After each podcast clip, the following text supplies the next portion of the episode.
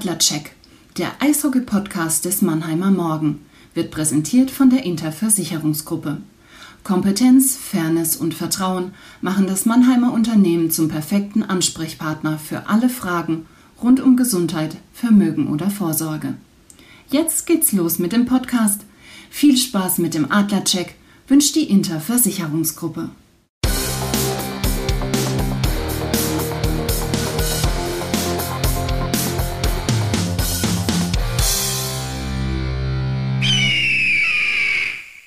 Das Eröffnungsbully. Der Puck fällt. Servus, liebe Adlerfans und herzlich willkommen zum Adlercheck, dem Eishockey-Podcast des Mannheimer Morgen.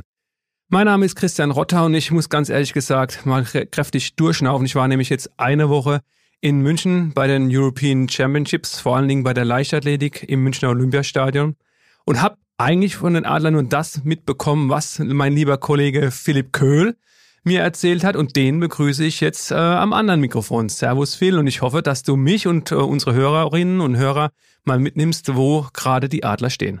Back, Jack. Unser Rückblick. Ja, Phil, die letzten drei Tage, also Donnerstag, Freitag, Samstag, waren in München bei mir äh, ziemlich verregnet. Bei dir war es ja wahrscheinlich noch ein bisschen kälter. Hast du eigentlich die lange Unterhose für den Schweiztrip aus dem Schrank rausgeholt? Nein, ich war aber auch ähm, völlig falsch angezogen, muss ich zugeben. Ich habe damit nicht gerechnet, wurde natürlich mit einer Sache konfrontiert, die man hier bei uns im Südwesten Deutschlands überhaupt nicht mehr erlebt hat, die vergangenen Monate. Dauerregen. Ja, die lange Jeans war da mein, mein Begleiter. Es war aber auch nicht kalt, muss man sagen, wo es aber tatsächlich sehr, sehr kalt war und das habe ich ein bisschen unterschätzt in meinem äh, ja, äh, sommerlichen Gedankengut war die Halle in Sursee tatsächlich beim ersten Testspiel der Adler gegen die STL Tigers aus Langnau. Äh, ich bin da in die Eishalle reingekommen und habe dann meinen eigenen Atem gesehen und habe gedacht, mit T-Shirt begleitet, äh, begleitet, ähm, das wird sportlich heute. Wurde es dann auch. Also das dritte Drittel war sehr, sehr kalt.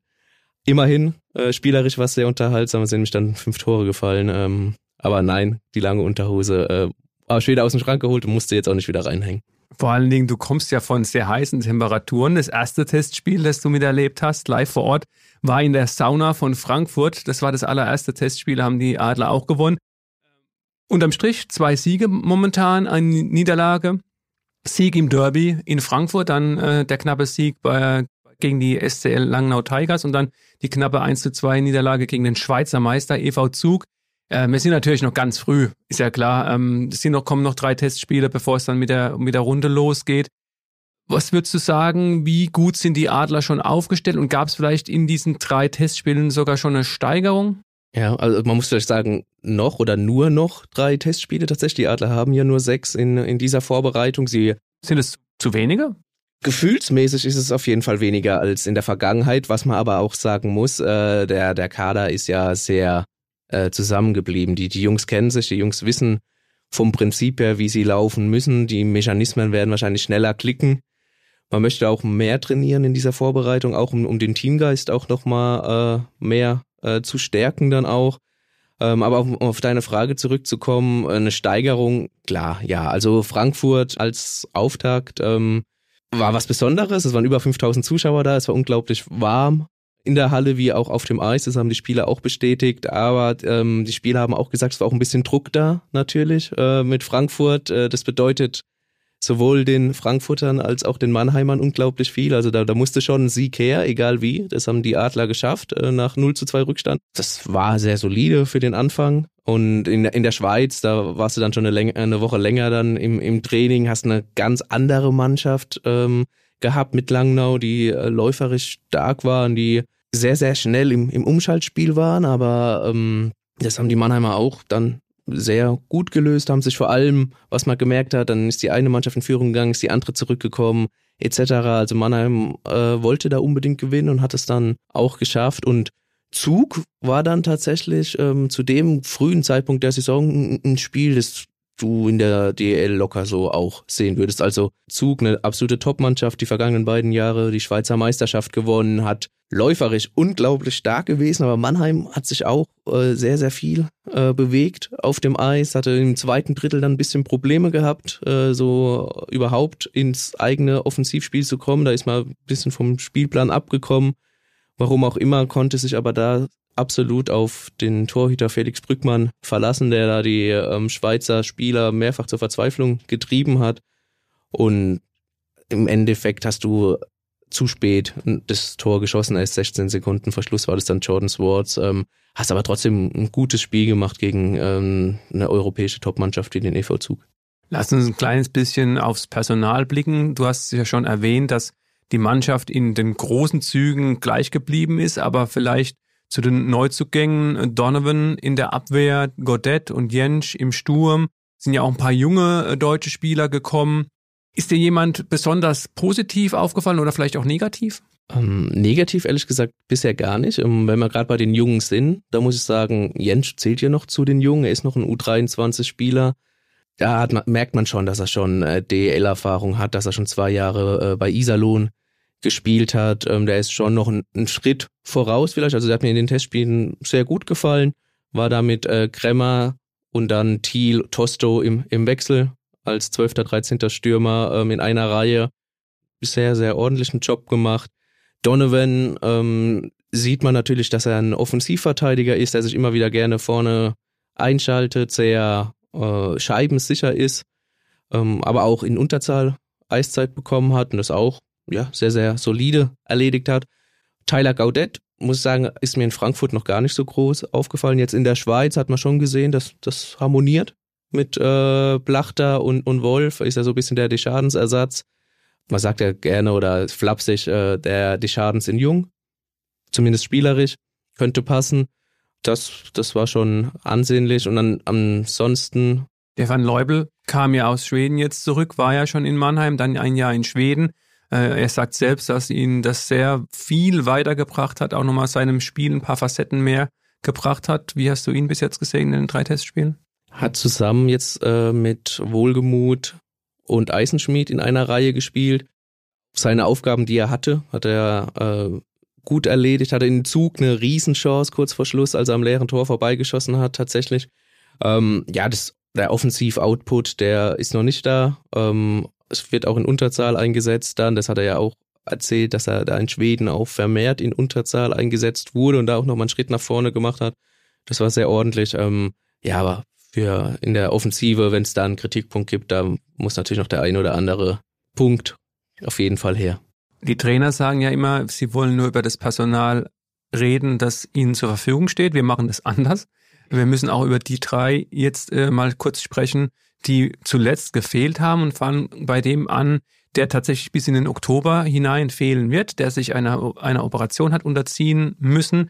Thomas Larkin. Und wenn ich dich in unserem Vorgespräch richtig verstanden habe, Phil, war er in der Schweiz dabei. Kannst du irgendwas zu seinem Gesundheitszustand sagen? Er war in der Schweiz dabei, ja, das ist korrekt. Ähm, der Gesundheitszustand ist der, dass zumindest der Gips mal ab war, den er noch Anfang August getragen hat wegen seiner Handverletzung.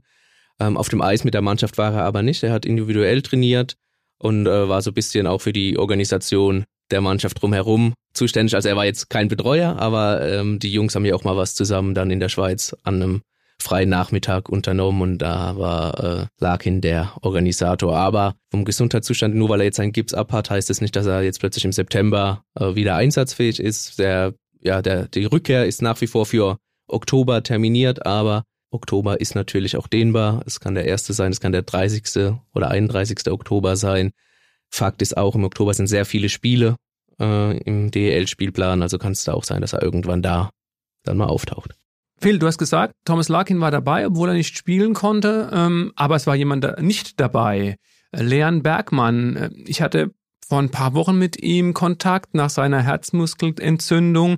War er sich eigentlich sicher und es war zumindest sein Ziel, dass er gleich das erste Testspiel in Frankfurt absolvieren will.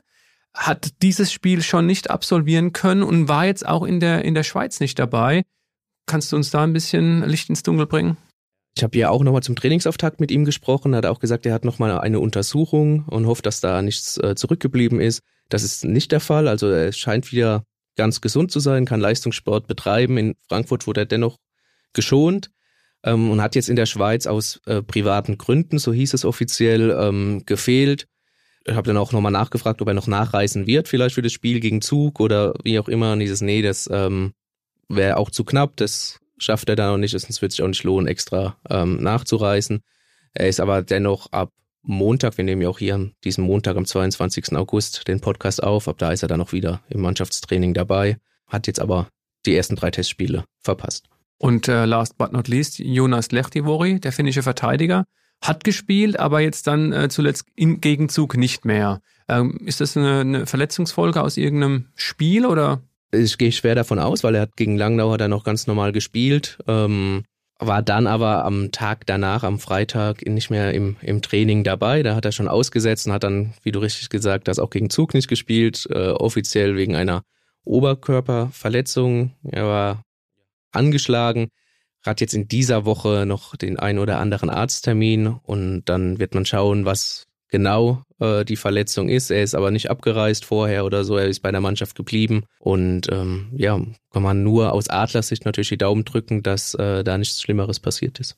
Ja, wird sich die Mannschaft ein bisschen verändern, weil am Freitag haben wir das nächste Testspiel bei den Kölner Hain. Also mit verändern, wenn du meinst, auf dem Transfermarkt nochmal äh, zuschlagen, momentan definitiv nein. Axel hat auch gemeint, Axel Alavara, äh, dass er in den vergangenen Tagen weniger mit Agenten gesprochen hat als sonst. Man muss wissen, Axel ist da sehr, sehr, ja, beschäftigt, sehr viel im Austausch mit anderen Agenten. Ähm, hat auch gesagt, wir haben junge Spieler, die diese Lücken äh, füllen können, momentan genug junge Spieler. Und ähm, die sollen auch auf jeden Fall spielen, die sollen sich beweisen dürfen. Ähm, das sehen sie jetzt auch nicht die Notwendigkeit. Mitte September gehen die Camps in der NHL los wenn da nochmal vielleicht ein Hochkaräter auf den Markt kommen sollte, die Adler haben bisher erst acht Ausländerlizenzen vergeben, dürften noch eine neunte, sogar eine zehnte und eine elfte, aber neun Ausländer dürfen ja nur spielen, vergeben. Dann müsste man vielleicht mal drüber reden, hat er auch gesagt. Aber, ähm, oder wenn sich jemand ein, zwei noch schwerer verletzen würden, dann hätte man auch eine größere Lücke im Kader oder größer als geplant. Dann könnte man auch nochmal über einen Spieler sprechen, wenn ein entsprechender auf dem ja, Markt ist. Das ist momentan aber nicht der Fall. Ab Montag ist jetzt auch dann wieder Aki Chambor mit dabei, äh, Verteidiger, der schon die vergangenen beiden Jahre bei den Adlern Profi-Erfahrung gesammelt und war jetzt mit der U20-Nationalmannschaft äh, in Kanada, in Edmonton dabei, in Red Deer und ähm, hat das Viertelfinale erreicht. Check. Wir schauen voraus. Phil, am Freitag äh, gegen die Kölner Haie, auch das ist ja fast so wie, wie gegen Frankfurt. So ein Spiel willst du nicht verlieren, selbst wenn es ein Vorbereitungsspiel ist. Was aus deiner Sicht ähm, muss denn da schon der nächste Schritt sein jetzt im Vergleich zu den ersten drei Spielen? Ich glaube, du hast auch gesagt, das Powerplay war jetzt noch nicht so, äh, zumindest nicht so konstant gut. Äh, Gibt es noch andere Punkte, an, dem die, an denen die Adlern jetzt bis zu dem Freitag arbeiten müssen? Was, was willst du dann auch am Freitag sehen? Ja, man muss sagen, das Powerplay war gegen Frankfurt und gegen Langnau war, war das schon absolut okay. Dann gegen Zug nochmal eine, eine Kategorie einfach größer. Ähm, da haben sie sich schon sehr, sehr schwer getan gegen dieses aggressive Unterzahlspiel der Zuger und das wird ähm, in der Liga, wenn, wenn du gegen Berlin oder München spielst, wird das auch auf dich warten. Also da müssen sie definitiv äh, noch trainieren, das werden sie auch. Also es ist nach wie vor nochmal gesagt, erst äh, noch sehr früh in der Saison. Es liegen noch sehr viele Trainingseinheiten und auch das ein oder andere Spiel vor den Adlern. Was so ein bisschen so die Blaupause sein könnte, ist, sind die ersten zehn Minuten gegen, gegen Langnau vergangenen Donnerstag. Da ähm, waren sie sehr, sehr schwungvoll, da waren sie aggressiv, da haben sie mit den zwei Leuten vorgecheckt, ähm, wie sie es auch machen wollen. Äh, waren immer in Bewegung, wollten den Puck direkt wieder zurück, wenn sie ihn verloren haben. Da haben sie zwar kein, kein Tor gemacht, aber sie haben Langnau tatsächlich mehr oder minder dominiert. Das war schon von, von der Art und Weise äh, beeindruckend. Langnau kam dann auch besser ins Spiel, klar, äh, und äh, wurde immer mehr ausgeglichener.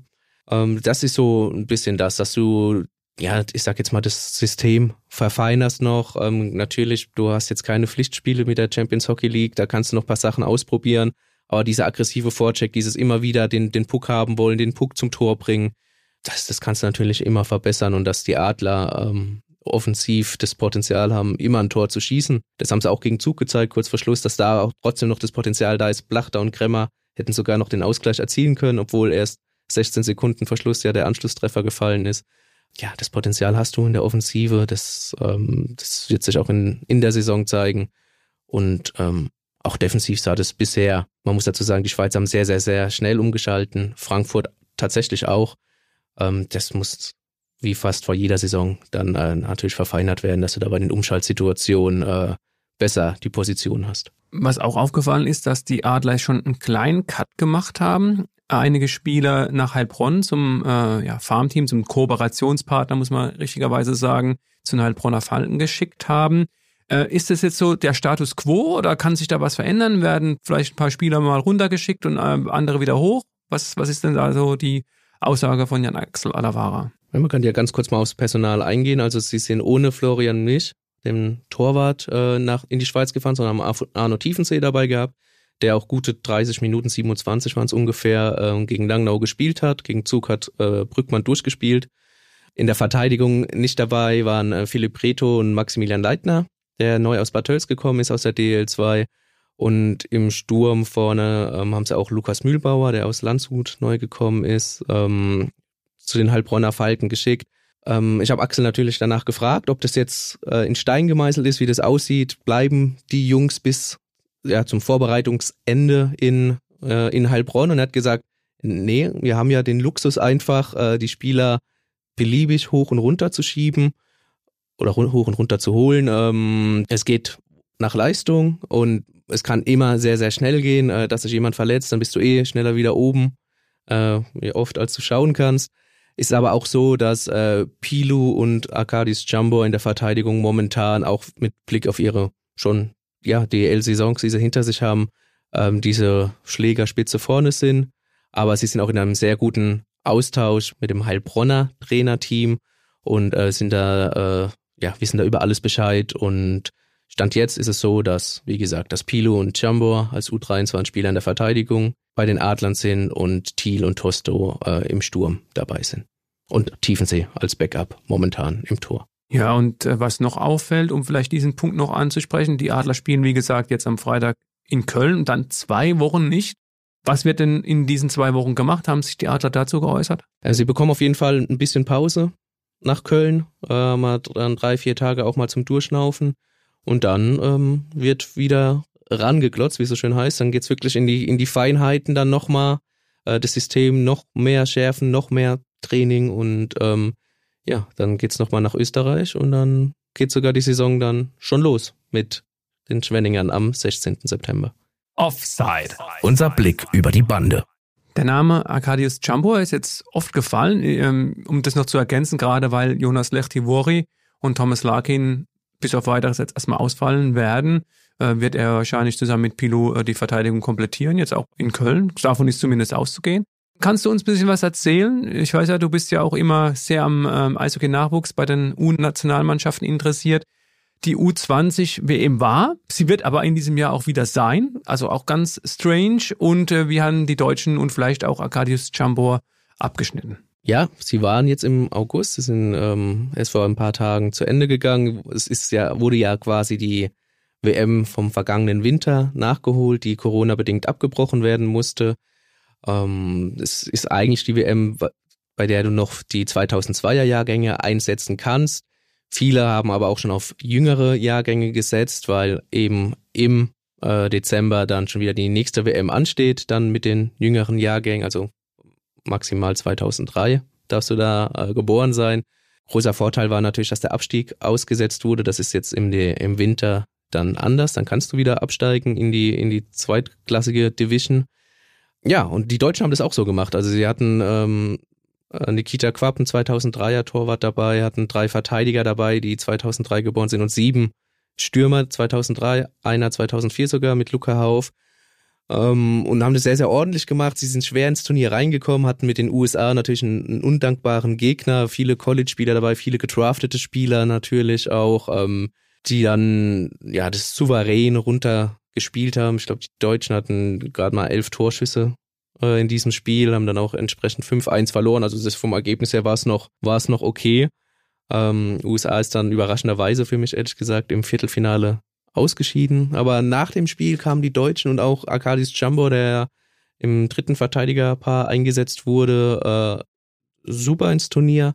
Haben dann Österreich geschlagen mit, mit 4-2, haben gegen die Schweiz gewonnen, souverän mit 3-2, auch wenn das Ergebnis knapper klingt, aber die haben bis zum 3-2 sehr, sehr stabil und souverän ähm, das alles heruntergespielt. Und dann kam natürlich mit Schweden ein absolutes Top-Team, das dann am Ende Bronze gewonnen hat. Als letztes Gruppenspiel, da ging es tatsächlich um Platz zwei in der Gruppe und da äh, haben die Deutschen ein sehr, sehr starkes zweites Drittel gespielt.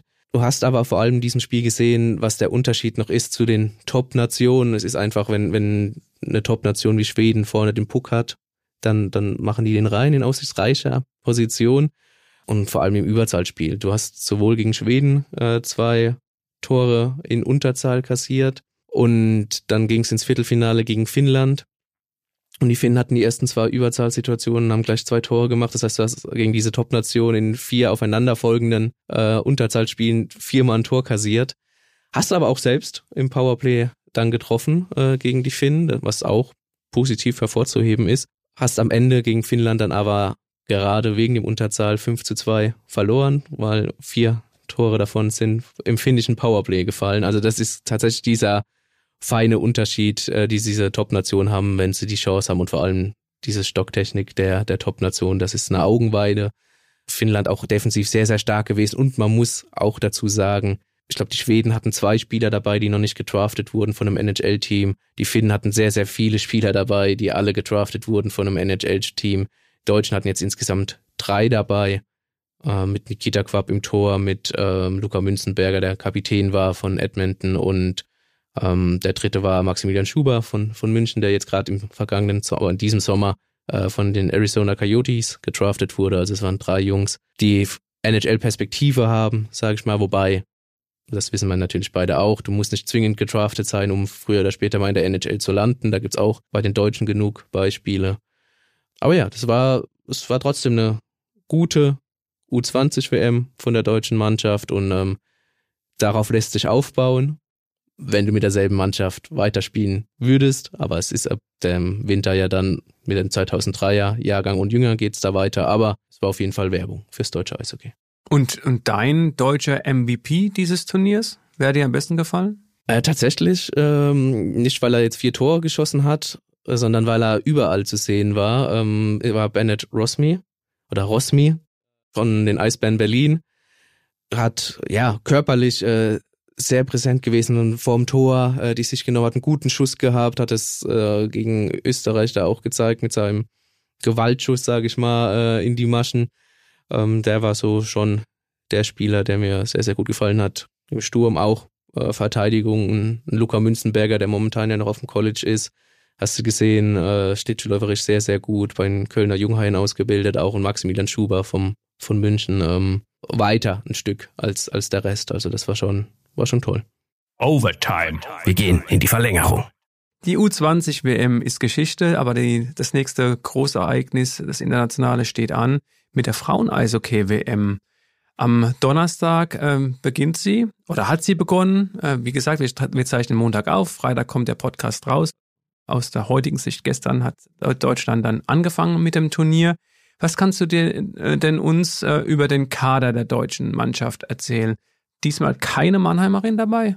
Nein, nicht direkt zumindest. Ähm, bei der vergangenen WM war ja schon die ähm, Welke-Zwillinge dabei, die jetzt äh, von den Maddox Mannheim äh, auf die Universität gewechselt sind, auf die Main University, um da zu studieren und eben halt Eishockey zu spielen. Da haben sie ein Stipendium bekommen. Ähm, die sind jetzt wieder mit dabei, also schon ein bisschen Mannheimer Stallgeruch, äh, muss man sagen, ist da, ist da schon mit in, in Dänemark auf dem Eis. Und äh, Tara Schmitz, Verteidigerin und Kapitänin der Mad Dogs Mannheim, ähm, war im vorläufigen Kader mit dabei, hat da die Vorbereitung in Füssen auch mitgemacht. Mit den beiden ähm, Vorbereitungsspielen dann auch, Testspielen gegen, gegen Ungarn, die dann auch Gruppengegner sein werden in Dänemark. Hat es nicht ganz in den Kader geschafft, hat den letzten Cut äh, ja äh, nicht geschafft, ist aber auf Abruf dann äh, für die Verteidigung dabei, sollte sich äh, jemand verletzen, was wir natürlich nicht hoffen, aber dann wäre Tara Schmitz eine von drei Kandidatinnen in der Abwehr, die man nachnominieren könnte. Und wenn man sich natürlich die Liste jetzt anschaut, fällt einem der Name Eisenschmied auf.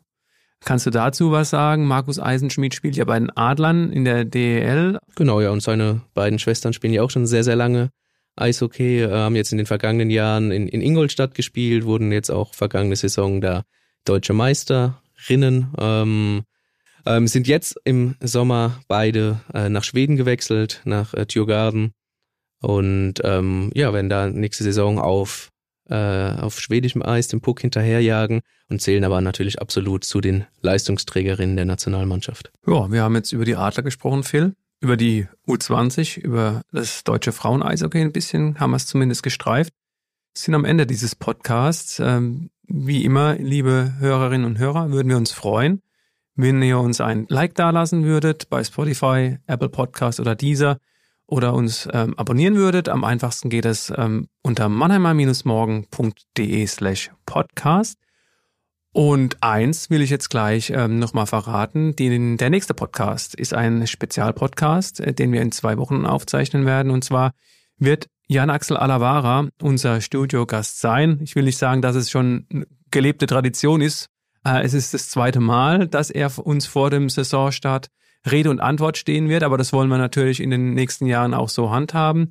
Und äh, den werden wir dann ein paar Löcher in den Bauch fragen zur Transferpolitik, vielleicht auch, wie weit seine Gedanken schon ähm, über die kommende Saison hinausgehen. Also ich glaube, da wird uns das eine oder andere einfallen. Ähm, das ist auch eine gute Überleitung. Ihr wisst ja, ihr könnt uns immer auch ein Feedback geben mit einer E-Mail an podcast.marmo.de. Natürlich könnt ihr uns auch mit einer Mail an diese Adresse in den nächsten Wochen schreiben, was wir ähm, aus eurer Sicht Jan Axel Alavara, den Sportmanager der Adler, mal fragen sollen und das werden wir natürlich dann gerne tun. Ansonsten bleibt mir noch der Verweis ans Buwegebabbel. Die sind in der nächsten Woche wieder dran, äh, die lieben Kollegen Alex Müller und Thorsten Hof.